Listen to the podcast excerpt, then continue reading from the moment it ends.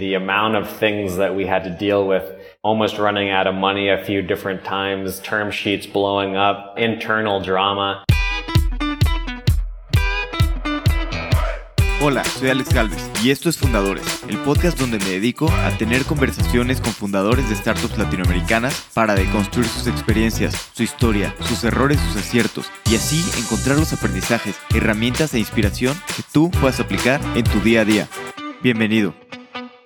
Hola fundadores, hoy estoy con Brian York, CEO y cofundador de Cubo, una startup de microfulfillment que ayuda a los e-commerce con inventarios y para que puedan hacer sus entregas más rápido. El episodio de hoy es en inglés no sabíamos si convenía más en el mal español de Brian o en mi mal inglés, pero al final nos decidimos por el inglés. Brian nació en Colombia, pero fue adoptado por una pareja de estadounidenses y vivió gran parte de su vida en Estados Unidos. Lanzó varias startups y después decidió buscar sus raíces. Fue por eso que se mudó a Colombia, donde empezó Lifted, una startup que creció por varios años y de la cual salió el año pasado para lanzar Cubo. Espero que disfrute esta plática con nada menos que Brian York. Brian, welcome to Fundadores. Yeah, thanks for having me, Alex. I appreciate it. Excited to be here. I, I would love to know more about your your dark past, where you were an, an accountant in Silicon Valley. Yeah, definitely. So I started off my career as an accountant in Los Angeles. And a few years into that career, I started my own accounting firm that helped venture capital funds back office and providing accounting services to to VCs. And through that experience gave me the exposure to startups. Um, I relocated to San Francisco from Los Angeles and started to work with first time general partners or, or, partners that were having their second or third funds, but generally younger partners that are just starting off. And I was fortunate enough to be the CFO of Lowercase Capital, which is which was Chris Sacca's, uh, one of his first funds. And through that experience, I was the accountant around the table when the first money was going into Uber and Instagram. And that gave me the exposure of what was happening into tech startups. And I was still in my 20s at the time in San Francisco. And that gave me the urge to completely pivot my career away from accounting and into tech startups, and uh, I haven't looked back. And I made that decision in 2008 to 2009 is when I I put down my calculator and I, I jumped into software development and creating startups. And so, um, you know, that was early on in my journey. And why did you start to be an accountant for venture capitalists? I mean, it's not like why did you choose this niche, or how did you find these clients? Well, a little bit was luck. When you, there's a lot of people that have, you know, business administration background out of college in the US that fall, their first jobs are into mutual fund accounting or hedge fund accounting through a, a bigger bank. And so I had a little bit of exposure through that through State Street Bank in Boston and then I leveraged that experience to relocate to Los Angeles and then ended up at a CPA firm that was providing accounting services to hedge funds. That's kind of a broad industry that a lot of business administration graduates fall into. And then through that was really fortunate to find a little niche within that, that segment into venture capital funds particularly. And because I was seeing what mutual funds and hedge funds were doing for their back office and accounting. And I had the idea that you could apply these same tactics for venture capital funds, which was a lot easier to manage because VCs will only invest, you know, a few times a quarter instead of a, a hedge fund or a mutual fund that's investing very often and the accounting is very complicated. And so was able to find a new and emerging trend that was happening 2008 to 2010 and was able to also partner with a partner who at the time was like 15 years older than myself. Uh, he had the gray hair, he had the CPA in the background, and was really fortunate to have him take me under his wing. And together we started the uh, accounting services business that ultimately provided accounting services to these venture capital firms, primarily in San Francisco. Interesting. You were at the right place at the right time. Yeah. And how did you decide to start your first startup? that was like a social media for sports fans, right? Yeah. So I had grown up playing sports my whole life and also attempted to play professional soccer in Barcelona. Uh, after playing soccer in college, I went to college in Vermont. After college in Vermont, I went over to Europe in Barcelona, tried to play professional soccer. It didn't go too well, but uh, it was a great experience. And then when I got into my career as an entrepreneur, um, because my whole life I had been in sports, that gave me the idea of trying to provide a social network for sports fans. At the time, this was 2007, 2008, there was a lot of social applications that were launching um, or had launched and were still new. And um, I believe I was one of the, the first to attempt a social network for sports fans. And I was really fortunate enough to raise a few rounds of funding for the startup. The startup ultimately failed. Um, I definitely learned a lot from that experience, but that's what gave me the idea to focus on sports, the social network because of the timing. And I was a lot younger at the time to try to tackle a B2C platform. So that's what gave me, that's my, primarily my background was the inspiration to get into that business. And what was the most valuable lesson about the failing of this company? Well, I made a ton of mistakes, you know, much more than, than I can count, but the ones that stand out is hiring really fast and hiring people that are, are very close to you. So I hired my, my brother, my, my buddies on my soccer team, some guy I randomly knew through having a few beers with him on the weekend. And, you know, it felt great to have, you know, everyone in the same room and, you know, it's almost like, you know, very kind of like a social gathering. And, you know, I thought we could build a startup together as well, but that was a, a big mistake. And I also tried to get involved too much into, uh, as the CEO and found, co-founder of these, these companies, especially the beginning with Enthuse, my, my social sports uh, platform, I tried to get involved with way too many decisions and into many, into departments like product and engineering and I was I'm pretty good at, at product or design, but you know I shouldn't be micromanaging decisions and being able to delegate and trust the team behind those departments to be able to execute. And how was the process of shutting it down? Do you remember like the debate in your head when you were thinking about shutting it down or keep going? I remember it like it was yesterday. So my main problem then then was being too married to the idea that, you know, this was my idea and I didn't want to be embarrassed and calling up all the investors or being able to, having to, you know, present this to the company that we were shutting down.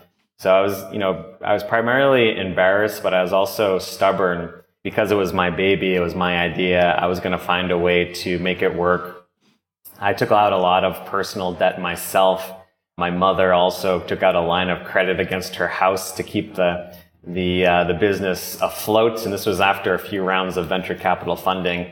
And I did everything I could when it was clear the writing was on the wall after two years, but I kept the company open for another year and a half, trying to not have to deal with the fact that the company was was not working. And so I should have shut down the company a lot quicker. And you know that was uh, an experience that was embarrassing at the time, but also gave me a lot of experience to become better for, for the next one. And what was the next step in, in your career after shutting it down? Yeah, so after shutting down Enthuse, I it was almost like the the next week, the next weekend, I went out to Las Vegas with some friends to blow off some steam and to sulk in the shutdown. And I met up with a friend who was the head of mobile at Caesars Corporation, the casino in Las Vegas. And after a night of gambling and having fun, we, we found ourselves at a bar, kind of having a nightcap. And we had, we're just catching up and shooting the shit. And I found out through his experience of trying to build mobile applications for Caesars as the head of mobile, they were trying to launch like 10 different mobile applications, B2C applications, internal mobile applications and they had hired a whole bunch of companies to try to develop the, the front end and the back end. And everyone was struggling to get a mobile application uh, launched, but also to integrate with their systems.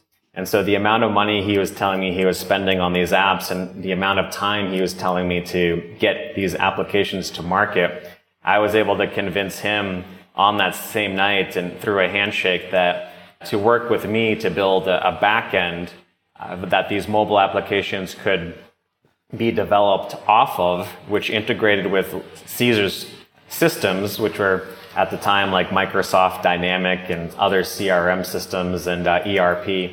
And that basically providing a mobile backend platform for Caesars to launch more mobile applications. And so that contract was actually $25,000 a month. And I didn't have anything. I had to find a technical partner and I had to figure out like what that actually meant because I had no experience developing a mobile backend as a service platform. And so I, you know, with that, with the, the customer funding, I was able to convince a, a technical co-founder and you know spent the next few months studying the market, studying other comparables to understand like what I was able, what I was going to do. And so that ultimately was the second startup, which was called Encore, which was a mobile backend as a service platform.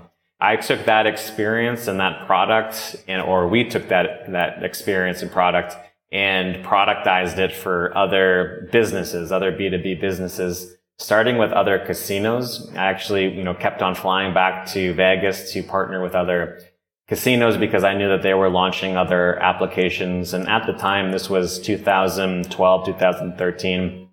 There was a lot of beacon mobile applications that we're launching where basically like you could put like a little uh, beacon underneath a table to make payments or you could put beacons within the uh, casino to do location based marketing.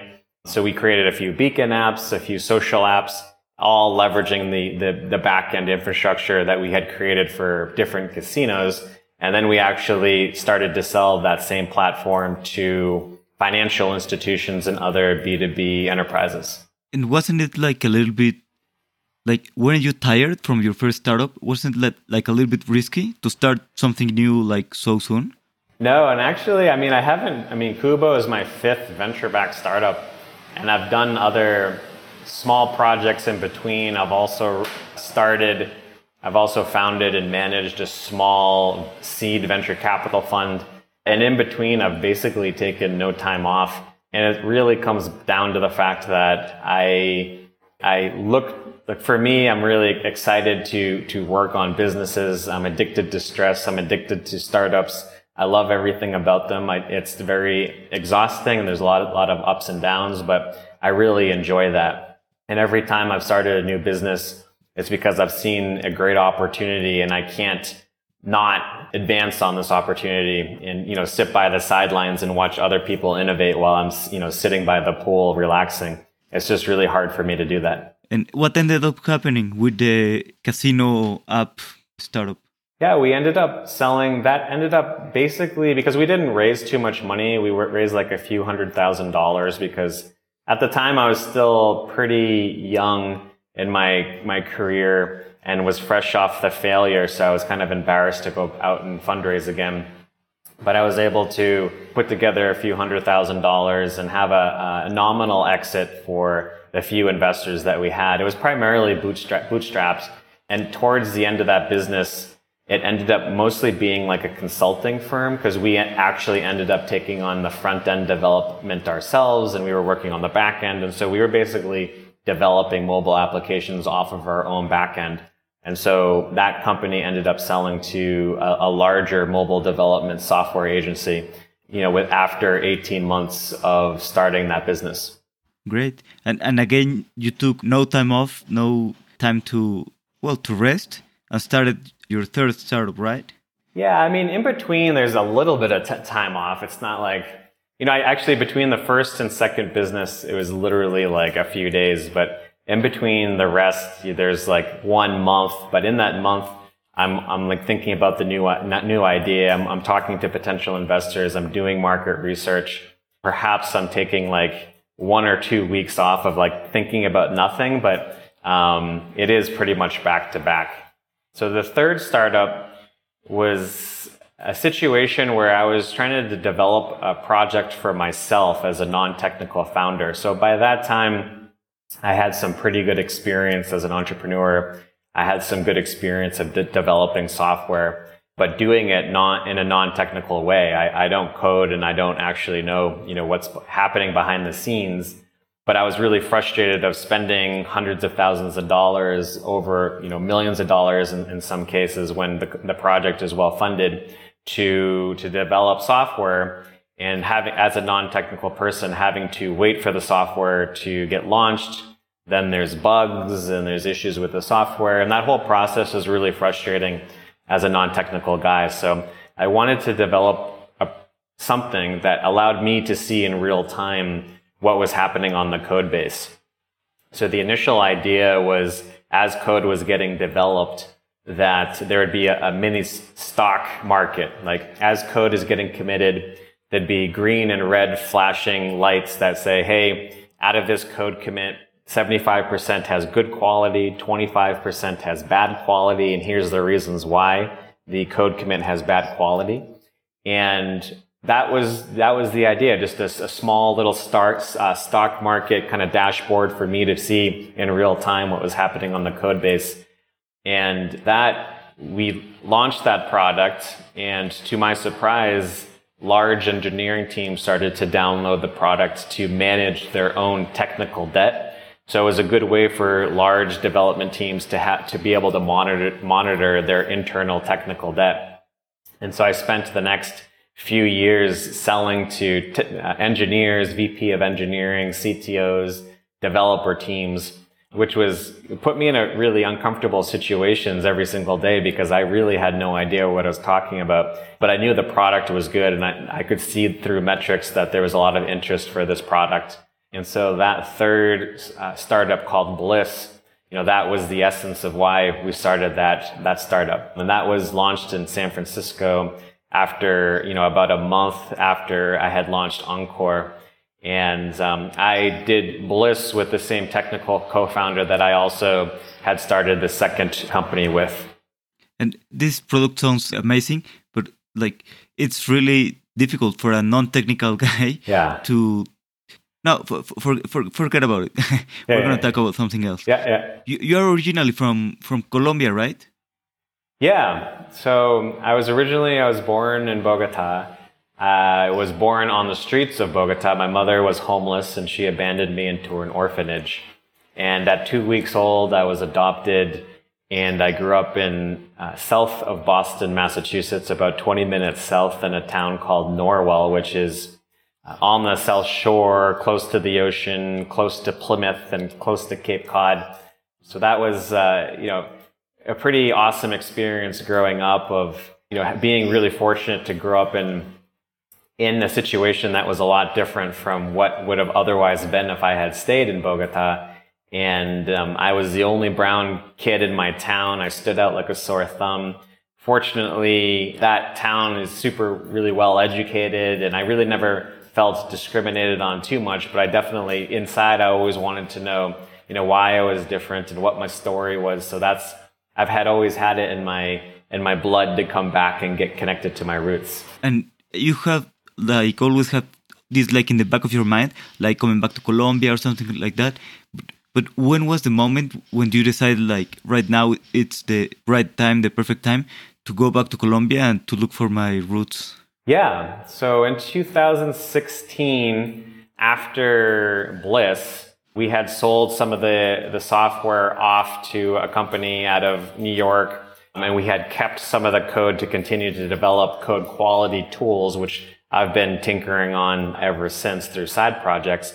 But basically, that was a time for me in late 2016 to take a little bit of time off, but also start planning for my next adventure. And for me, that was a perfect time in my life to consider moving back down to Colombia. Uh, I had felt I had hustled hard enough in San Francisco in the United States through fundraising and developing software companies that I wanted to have a, a fresh perspective on something new, something outside of the country. And it was a perfect tie-in to go back to my roots in Colombia and start looking for my biological family. And, you know, I was, I was old enough and mature enough to take on that, that responsibility as well. So in late 2016, I started to take random trips down to Bogota for the first time, basically, since I was adopted to try to meet with other entrepreneurs, to try to look at what's, what's happening in the startup ecosystem.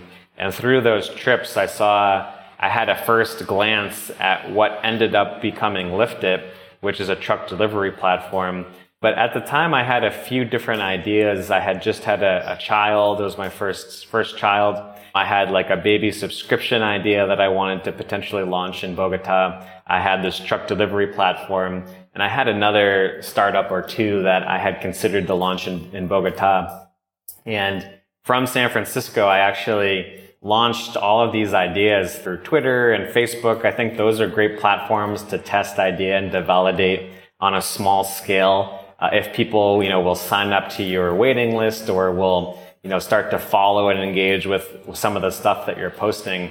And actually, while I was in, still in San Francisco with Liftit the truck delivery platform through Facebook, just through a simple marketing picture, I was able to get orders that same day that we, we posted that picture to Facebook. And that first day of creating the Facebook page, we had three orders in Bogota to do a B2C truck delivery. So basically the first iteration of Liftit was on-demand trucking for individuals. Like for instance, if you're at home center and bought a grill and you needed to bring it home to your apartment, it was an opportunity for you to do that through technology and get a truck driver on demand in Bogota to show up and at the store pick up the grill and deliver it to your uh, apartment. And so through that experience, we were able to get three sign- signups the first day. And my business partner, Felipe Betancourt, was in Bogota. And as the orders were coming in, he was running out on the street, recruiting truck drivers. He was jumping in the truck himself, executing on the orders. And we were both learning about the market in real time because we had no experience on supply chain, no experience with truck deliveries. And so it was one of those things where we, we tested it through social media and we started to make money on day one. And from there, Liftit just started to scale. And I know you had like an amazing growth in Liftit When was the time you felt like you had product market fit? Was there like an exact time in, that you can remember? Yeah, so that's an interesting topic around product market fit for supply chain services businesses that are applying technology. This was a topic that the founders at Liftit had talked about a lot. It was discussed, like, did we have product fit or not? For me, I always thought we had product fit. I, I firmly believe that we always had it because on day one, we were getting orders. We were making money since day one. We were increasing revenue month over month. We quickly pivoted to B2B. Um, I did not want to develop another B2C application.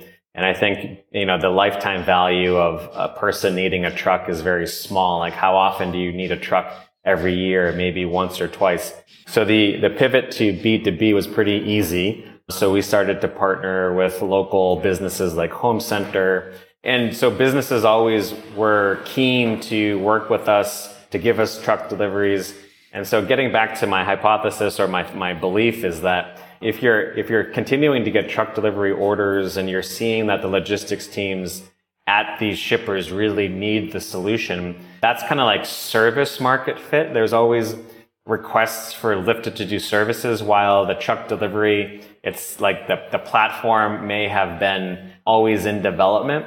And the way shippers used the technology was always, you know, s- slow adoption. Then over time, they were using it more and more. I always believed that there was always service market fit, which ultimately is kind of product market fit, even though a lot of the time, like we would start working with shippers and the person actually using the, pro- the product was Liftit itself to help these shifters, shippers make quicker truck deliveries. How was this stage of hyper growth? Because I know you really soon started in Colombia and then opened Mexico and Brazil and a lot of places in, in Latin America how do you know when is the right time to open another country? Yeah, great question. And a little bit of it is nuanced again to doing supply chain services. And so, and at the time, this was 2017, 2018, before Latin America really got hot. And so, right now, Latin America is clearly hot. There's a lot of venture funding coming in. it's easier to make like hyper growth decisions, whether it's expansion or making hires. Obviously, if the metrics are there, if there's revenue to support it and the unit economics are there, it's easier to take bets today than it, than it was a few years ago. So basically, in 2017, we spent a lot of time fundraising. Um, I didn't know anybody in Colombia. I only knew my business partner, Felipe Betancourt, and then eventually Angel Celis, who uh, joined us quickly in the early uh, as a third co-founder. From there, we started to make a few hires, but I didn't really know anybody. So our kind of go-to-market was through fundraising. And so in Bogota, I met with thousands of angel investors and in Colombia as well. And at the end of 2017, we had about 84 angel investors who invested in Liftit, you know, doing tiny checks, 5,000, 25,000, 50,000. And we were able to put together a seed round. And so that, through that experience, I was really excited because it was amazing that uh, Colombia had so much support for the startup ecosystem. I mean, yeah, there was a lot of questions around like, you know, why your valuation was this and why, what, what's a safe and why are you using a safe? And can I see your three year projections when you're just starting off? And it doesn't really make a lot of sense, but you know, that comes with the, the, the new, the new ecosystem. And so I was really excited to see the, the support and the depth of investors in Colombia. And basically, to get back to your question, in 2018, we knew that we needed to raise a second round of funding, a Series A. And it was going to be hard to do that through Colombia at the time. Perhaps you could do it today, but at the time there was really no Series A investors. And so we knew we needed to look to Mexico or Brazil or the US to attract Series A investors. And 2018 was still, I remember fundraising for that, for Liftit and talking to investors in, in the US. And you know, 90% of the investors didn't have Latin America on their radar or like their benchmark for Latin America startups was way off to kind of what the reality was. Today is a phenomenal time. Actually, 90% of the funds in the US do have an appetite now for Latin America. So it's much different times in a short period of time. And so in 2018, we knew we needed to replicate the business model to get into Mexico, Mexico City to be able to attract larger investors to supporters for our second round of funding or Series A. So that was the decision behind expanding so quickly was to attract and to be able to execute on the Series A funding. I remember having initial conversations with investors from Mexico City and they told me you know, sounds interesting, Liftit sounds interesting, but let us know when you start doing business in Mexico City or let us know when you get here. Like thinking that we were just all talk. And basically the next week, uh, my wife and I packed our bags and we flew out to Mexico City. My, my wife at the time was the head of sales uh, of Liftit and we both launched uh, Liftit in, in Mexico City. Had never been to that city before, coming there for the first time but primarily making that decision to attract investors. So the next time I talked to those funds, I was able to do it in person, actually making money in Mexico City. So then they took me more seriously in the fundraising process, which ultimately ha- helped us to raise our second round of funding. That's a great story. And when did, did you decide to move to Mexico? Like, I don't know, you were talking with a lot of funds and they told you, you decided like in a second or it was like a, a couple of weeks or yeah, so the, the seed round for Liftit took all of 2017. We basically like closed it in December 2017. And the very next day I started to like to fundraise for the Series A, have preliminary conversations with funds from Mexico, from funds from the US. And so, you know, after a few months of having those conversations, and it was clear that we needed to have to be able to do truck deliveries outside of Colombia as well and a lot of people were kind of inferring to do that in Mexico because of its market size and its location to the US. And so after a few months of having those conversations, uh, we made the decision to pack our bags and move to Mexico in March of 2018.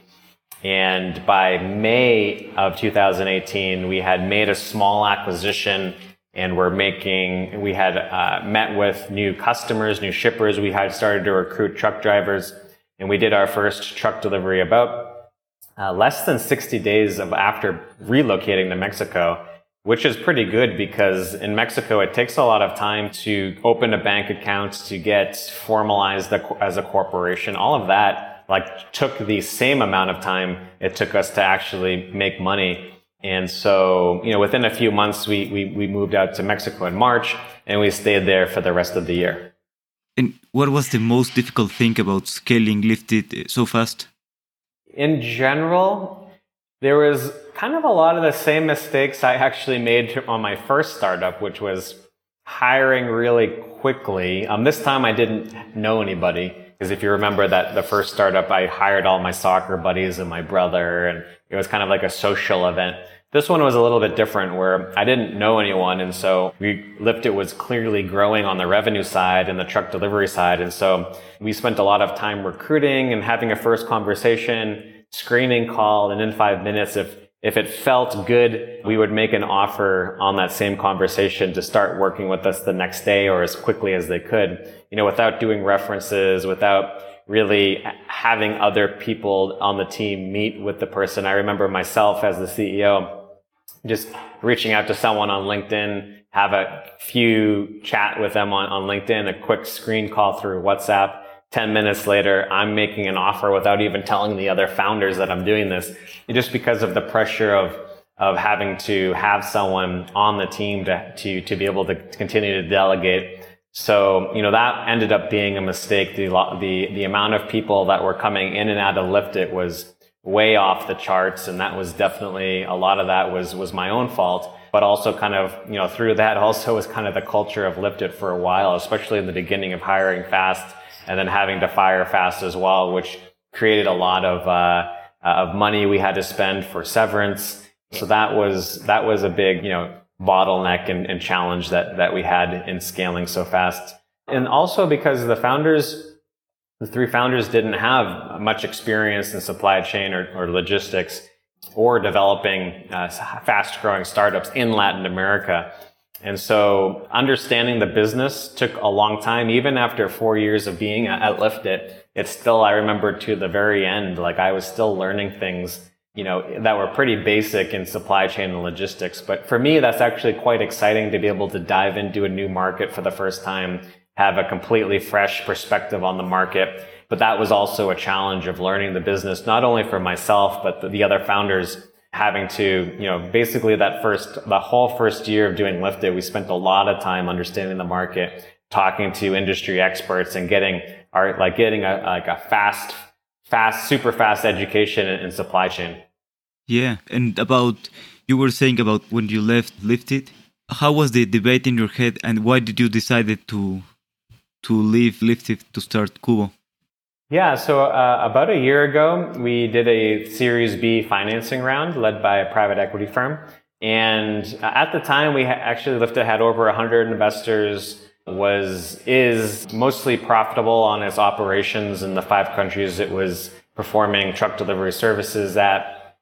And it was a good opportunity with the, the new lead investor to transition out as they, they're coming on and, and they actually had great access to management, which they've worked with for 20 years and other truck delivery platforms in other countries. And the private equity firm had really great experience of taking other truck delivery platforms in the US from, from, from being first money in, scaling and taking it to IPO. And so that was great momentum that was brought on to lift an amazing strategic partner. And at the same time was an opportunity for me to transition out as they brought in some new management. And at the time, Liftit was truck deliveries is super complicated. It's a great, it's an amazing opportunity. Liftit's the clear lead, leader in last mile trucking in, in Latin America.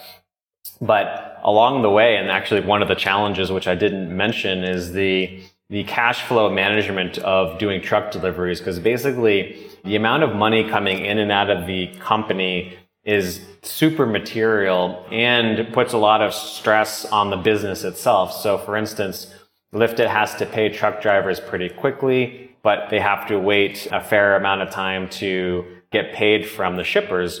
And all of that, you know, sounds like pretty non-trivial, but is extremely difficult to manage. There is, and, and as Liftit was expanding into new countries, new cities, um, over a hundred uh, shippers we were working with. There was just a lot of room for first time founders in this space to make really big mistakes. And like one of like if we, thankfully we didn't, but some of these things we were, uh, had, had to manage could have put the company at jeopardy overnight. And so it was phenomenal to, along with the Series B, bring in such uh, global talents to be able to manage what Liftit is and will become as it continues to scale to be the leading uh, in last mile truck delivery. And how did it feel to leave your company, leave your baby? Yeah, I mean, you know, by that time, you know, this, this was just, uh, you know, last year. I had been in startups uh, for most of my career, and I'm old enough to be mature about the situation. And moreover, actually, I was very excited to where what we've been able to build in four years. I'm very proud of what we are able to achieve. I mean, the amount of things that we had to deal with, almost running out of money a few different times, term sheets blowing up, internal drama you know, it was the first time the three founders had worked together. The other two founders are a lot younger than me. That it was their first time going through such a, uh, going, scaling such a startup. So there's so many ways that, that, that could have gone wrong, but we were able to pull it together and find a way to persevere. So I'm super proud of what we were able to build at Liftit. I'm, uh, was by far my most successful startup by, by a landslide and really excited to, I'm really bullish and long on the business. I continue to be a common stock material common stock holder and I'm very, very long on the business and uh, Liftit's opportunity to continue to win the market. Yeah, yeah. And I mean, you, you are already uh, doing a, a different idea that, that is like really promising. Yeah. I, I've seen a lot and read a lot about dark kitchens and how is it changing a lot because of the delivery. Dark kitchens are growing a lot, and it's it's changing the food startups. But could you tell us a little bit more about Kubo? How did it started, and yeah, how did you came with the with the initial idea? Yeah, so during the pandemic last year, now I live two hours outside of Bogota in a, in a small town that's in the department of Nimaima. And, you know, basically there's like 500 people in this town that I'm living in. And so, but last year I was in Bogota in an apartment during the pandemic and I was able to see firsthand in this massive city that has 11 million people, you know, what, what distress the pandemic had caused on commercial real estate. So there was a WeWork building across the street from me that went out of business. I mean, there was a lot of WeWork buildings in Bogota, but there was this one specific building that they had to shut down there was strip malls across the street that were shutting down. There was apartments up for rent. You know, as I looked out over the city landscape, every week there was more signs coming up for rent.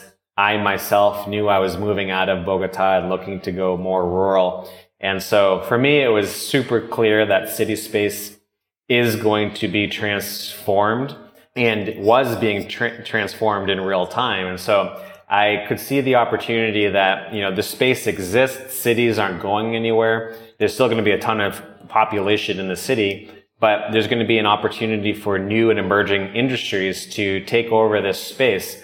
And so that's kind of the essence of the idea for Kubo is to transform city space throughout Latin America.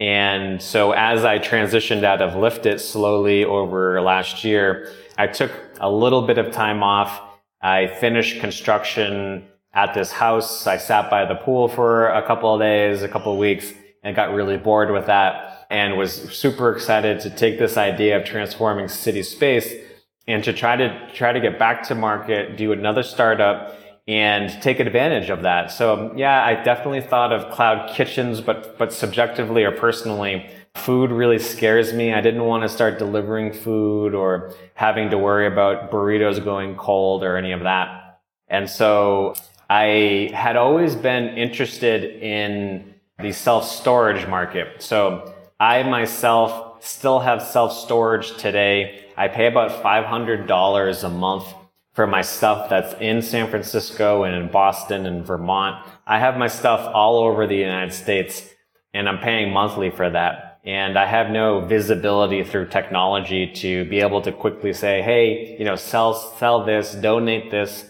I want to have these pair of skis out and delivered back to me. there's no way of doing that unless I go to the self storage facility in San Francisco and sort through all of that myself physically. So I've actually been thinking about the self storage space for over a decade, actually, ever since I sort you know first started to get into tech startups. I've really been intrigued on the space, and so that was kind of the first first iteration of Kubo around Christmas time or you know mid December. I launched a landing page for Kubo, and it was basically all self storage services in Bogota.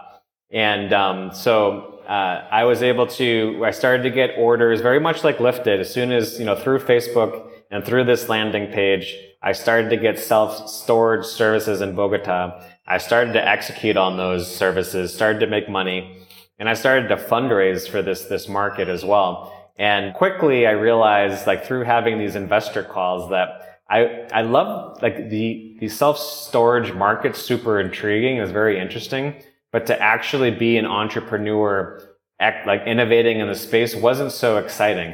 so I quickly learned that I'm like, I don't see myself doing this for the next five to 10 years, doing self uh, storage in Latin America. So I used that fundraising experience and actually act, like making money in the space. And it was interesting, but I didn't really love doing it. And I quickly iterated the company to using that same urban warehouse space but instead of self-storage for B2C, I wanted to use it to manage e-commerce inventory for brands and retailers and create micro fulfillment spaces for, for brands and retailers. And so that's quickly what Kubo became like overnight in December and January a few months ago. And that was kind of the essence of Kubo. And what do you think are some of the advantages that you have, like being a very experienced entrepreneur that knows how to raise money, how to hire, how to. What's like the main difference between starting a company right now with all those experience and your first startup? Yeah, so fundraising this time around has been a lot smoother. The pre-seed came came together pretty quickly from people who have supported me in the past, who knew about me. By by the time I did Kubo, I had done a few startups in the U.S. I had raised this, uh, I had managed the small seed fund, which I didn't really talk about too much yet. And I had done Liftit, which, you know, was fast growing. A lot of people know Liftit throughout Latin America. So this time around with Kubo, it was, it has been pretty straightforward to, to round the investors together where Liftit, it took me 12 months, thousands of meetings, thousands of no's. I was finally able to, you know, rally to some investors on the cap table. This time there was primarily yeses uh, in a short amount of period of time. Granted, it's also a very amazing time to be an entrepreneur in Latin America. I think it's just kind of generally uh, a lot easier anyways, even if you're a first time entrepreneur. So if you kind of put those two facts together, getting to market with the, the pre-seed round that we recently closed, which was a $2 million pre-seed round, it was pretty smooth, but also executing efficiently in the supply chain space again because like at, at, its essence, Kubo is a real estate opportunity startup. We're, we're going to be transforming space throughout Latin America. But right now, our, the wedge that we're focused on is micro fulfillment for, for retailers. And so we are looking for urban warehouses to transform, to be able to store and manage inventory and to be able to pick and pack and execute and to be able to fulfill in the same day. And so because I had just spent four years doing truck delivery services in, in the same uh, market, this time around, like I know supply chain, I know investors in Latin America and the US, and I have worked with a lot of people in the past.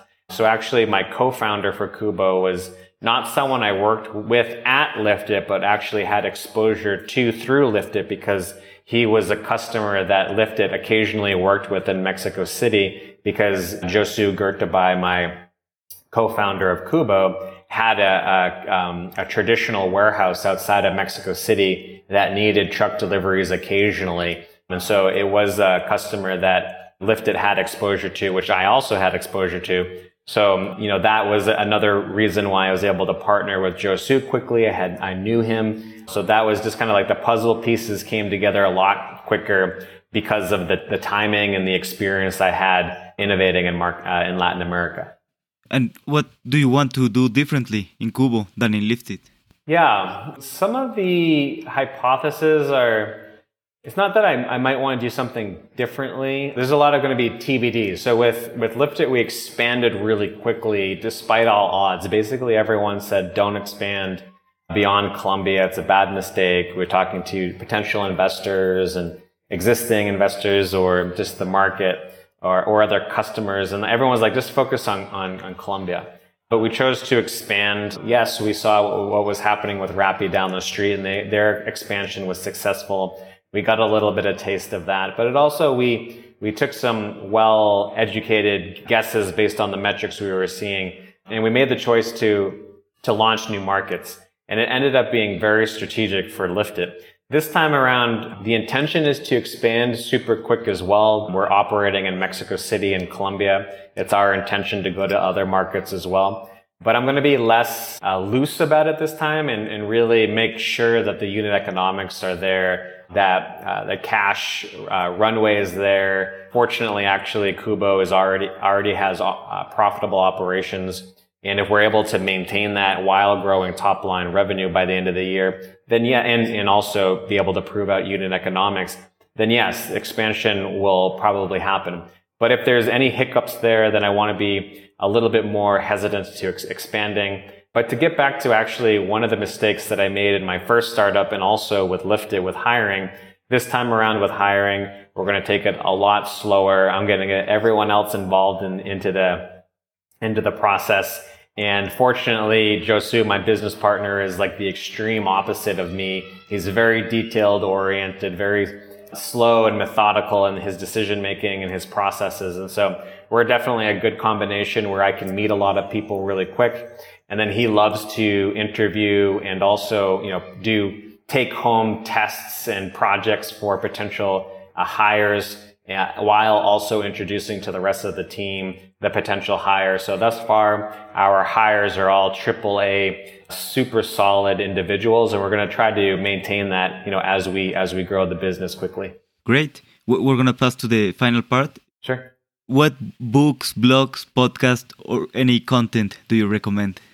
Yeah. So unfortunately, I'm not a big book reader. I, I, always would love to have time to sit down and really sink my teeth into a book, but uh, I don't. And so any free time that I have, I always go to uh, podcasts or go to YouTube. A lot of that is really boring and it's very like, like because I, I don't have much warehouse experience. Now I'm like, I'm spending a lot of time on YouTube going to, you know, micro fulfillment and warehousing and e-commerce fulfillment and I'm basically giving myself the education in the space. And so, you know, that's where I spend a lot of my time.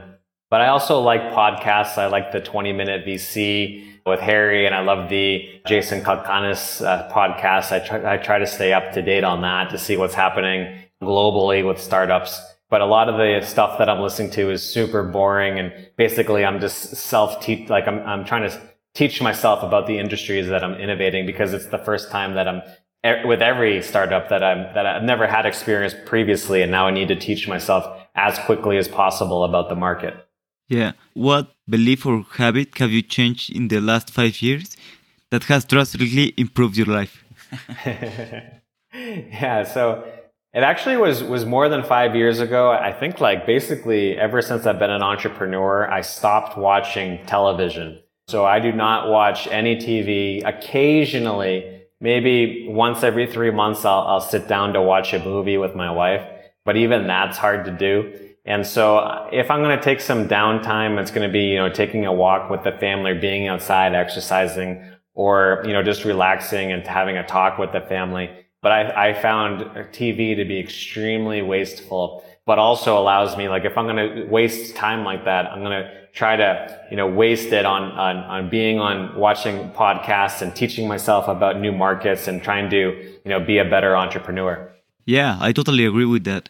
Like watching TV is a massive loss of time. Yes. And yeah, and of energy as well. Definitely. What do you believe that other people disbelieve?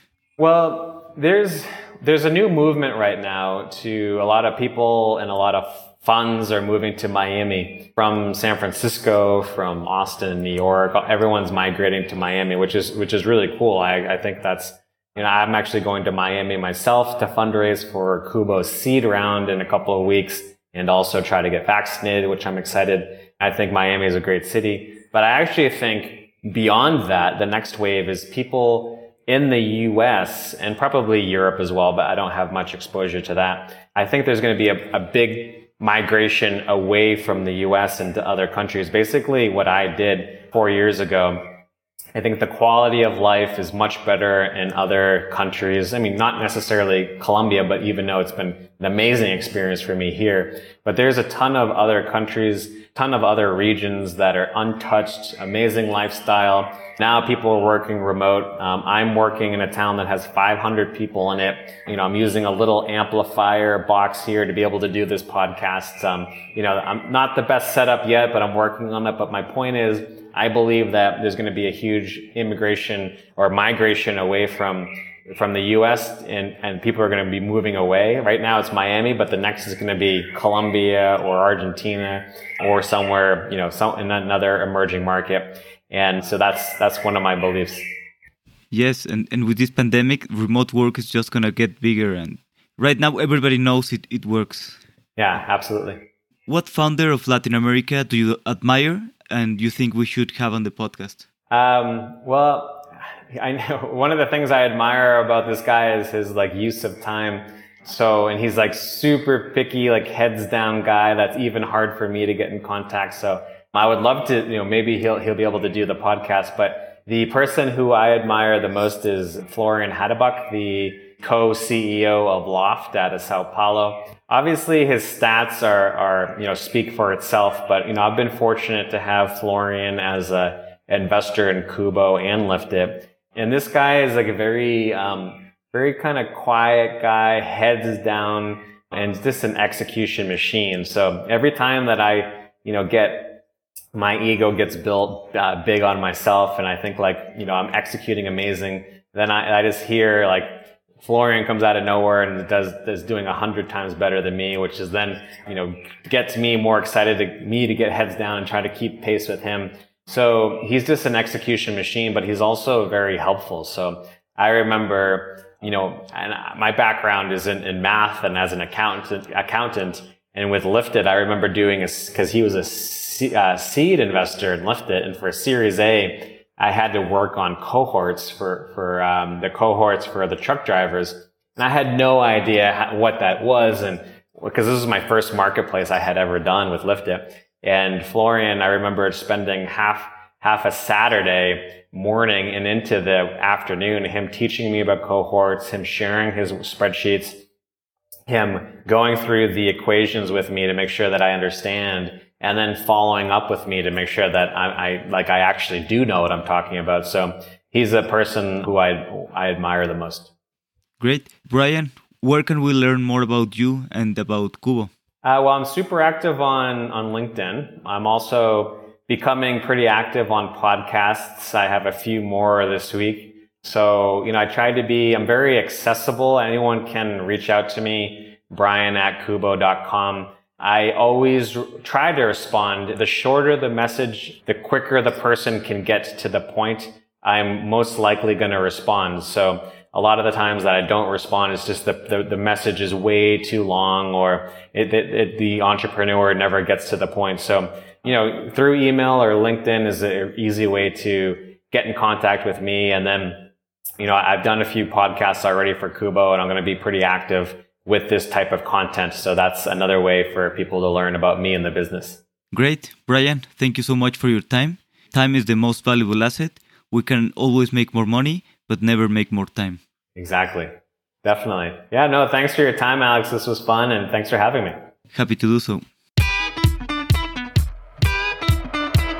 Disfruté platicando con Brian. Tiene una historia interesante y es un gran emprendedor. Escríbeme para saber si te gustó este episodio en inglés y si deberíamos de experimentar con cosas similares. Mi filosofía es crear fundadores en español, pero creo que hacer algunas entrevistas en inglés nos abre las puertas para tener grandes emprendedores de Brasil, Estados Unidos y alguno que otro de alguna otra parte del mundo con una historia interesante. Espero que hayas disfrutado este experimento y no olvides dejarnos una review en Apple Podcast. En serio nos ayuda mucho a seguir creciendo. Hasta la próxima.